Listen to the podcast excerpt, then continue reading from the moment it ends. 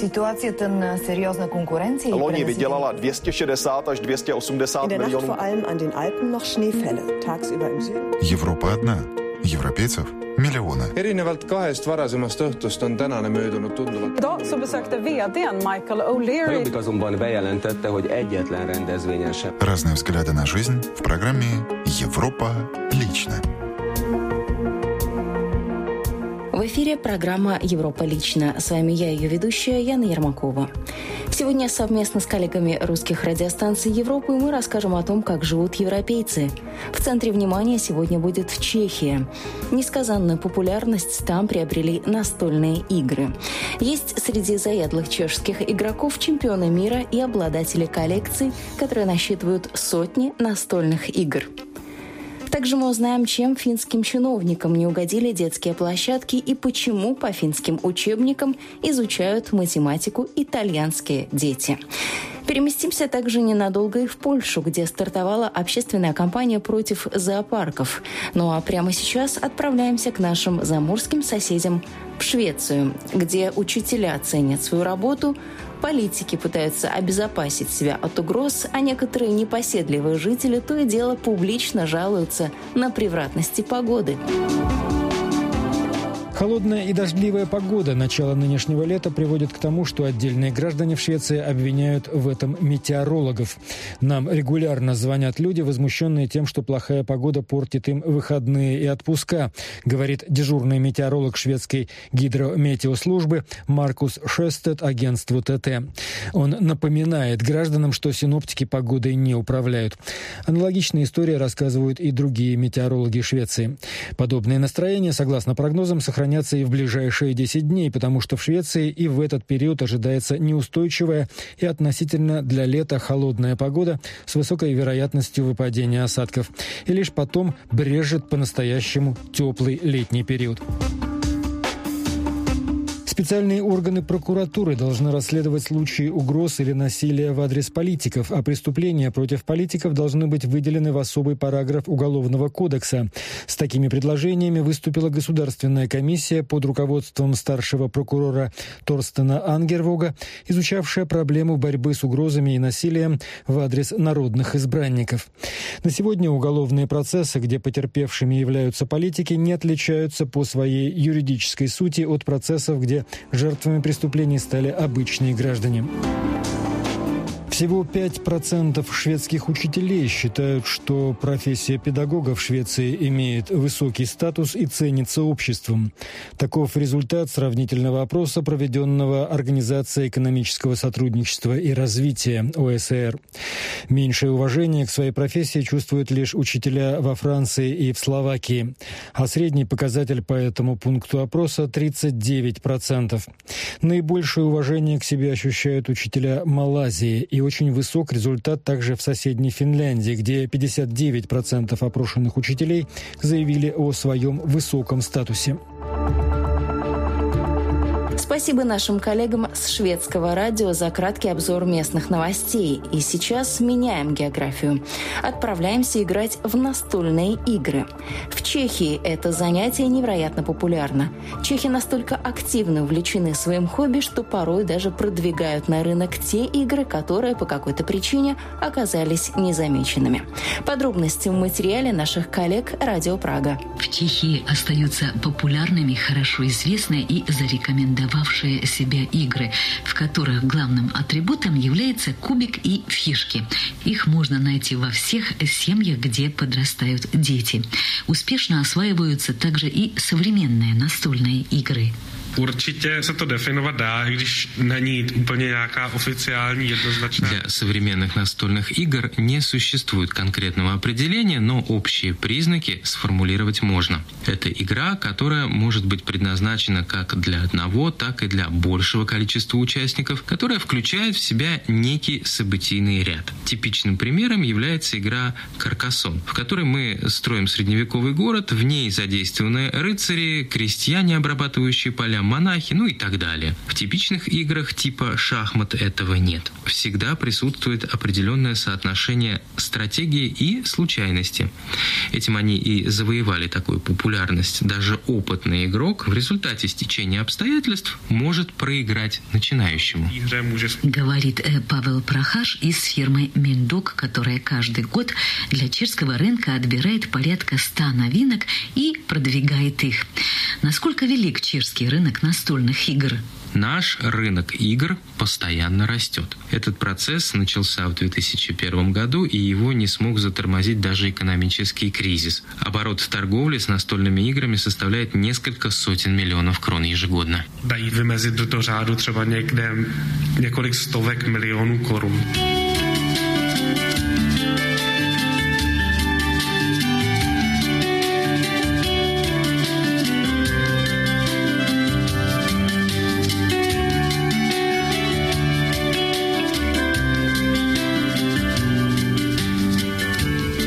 Какого типа игры предпочитают э, чешские игроки и с какими элементами?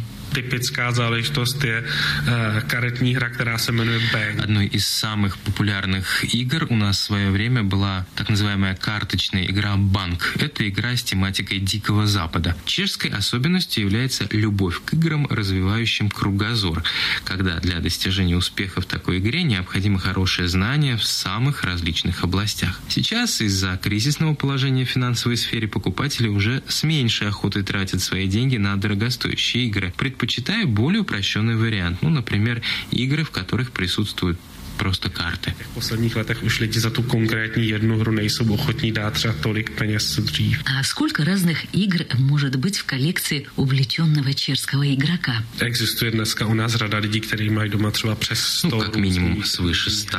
У нас ежегодно выпускается на рынок порядка сотни новых настольных игр, и из этого объема можно выбрать десяток того, что понравится, чтобы дополнить коллекцию. Найдутся у нас и фанатики с коллекциями по несколько тысяч различных игр. kteří mají třeba doma několik tisíc různých her. Проводятся ли в Чехии турниры настольных игр?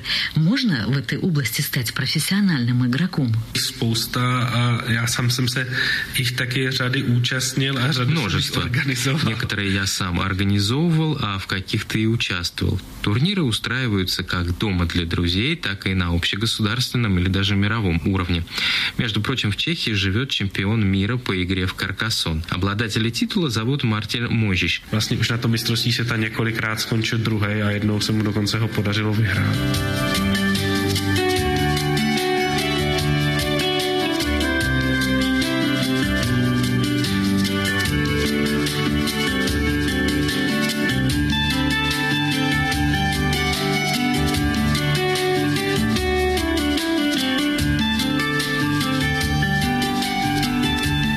Чехии очень любят настольные игры, но этим дело не заканчивается. Игроки, осваивавшие новинку, обнаруживали в играх не совсем продуманные ситуации и звонили автору, чтобы разобраться с непонятным эпизодом.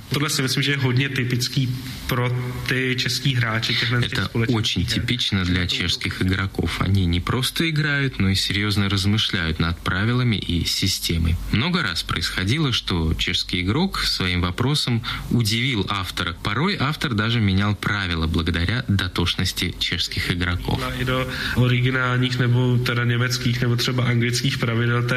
В Чехии существует и весьма сильное сообщество игроков, увлеченных настольными играми. Они порой добиваются выпуска каких-либо мировых новинок на отечественный рынок, которые изначально никто не собирался популяризировать. Благодаря этим людям, уверен Павел Прохаш из фирмы Мендок, настольные игры не будут полностью заменены компьютерными или сетевыми. To se nebojím. Já si myslím, že tady určitě bude vždycky nějaká skupina lidí, kteří... Здесь всегда будут группы любителей, которые с удовольствием усядутся за традиционный стол, чтобы поиграть в традиционную настольную игру. Умные телефоны и планшетные компьютеры доступны каждому ребенку, и они всегда могут найти игру, в которую хочется и можно поиграть. Одновременно появились и родители, которые препятствуют тотальному переходу на электронные игры. Такие родители нас поддерживают, так как они готовы инвестировать в классические настольные игры ради своих детей. Ну что ж, остается брать пример с наших соседей по Евросоюзу и присоединиться к многочисленной армии поклонников настольных игр. А вот детям Финляндии, похоже, скоро запретят играть под открытым небом. Местные власти хотят закрыть детские площадки. Детские площадки закрываются во многих городах из-за ужесточенных требований безопасности. Муниципалитеты предпочитают ликвидировать детские площадки вместо того, чтобы привести их в соответствие с новыми требованиями. С помощью ужесточенных требований чиновники хотят предотвратить, например, возможное падение ребенка с игровых сооружений. Под какие-то конструкции теперь необходимо насыпать песок, а высаживание ядовитых и колючих растений запрещено. Зато порадоваться теперь могут ученики начальных классов в Италии. Они уже с удовольствием изучают математику по финским учебникам и, похоже, не собираются останавливаться на достигнутом. Всемирная слава финской системы образования находит и конкретное применение. Теперь по финским учебникам математики обучаются дети в одной из школ Италии. В городе Лука в Тоскане у второклассников начинается урок математики. Этот учебный год стал для них необычным, ведь по решению учительницы весь класс теперь изучает математику по финским учебникам. Se ci sono dei risultati nella scuola è perché ci sono. Перейти на финские учебники было нетрудно. Номера и математические символы понятны как и на итальянском, так и на финском языках. По мнению учительницы, финские учебники побуждают к самостоятельному мышлению.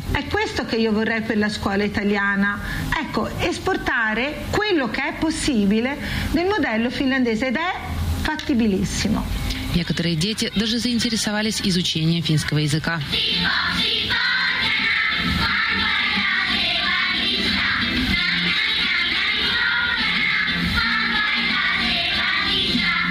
Классе уже видны хорошие результаты. В частности, дети лучше считают в уме, и каждый знает таблицу умножения.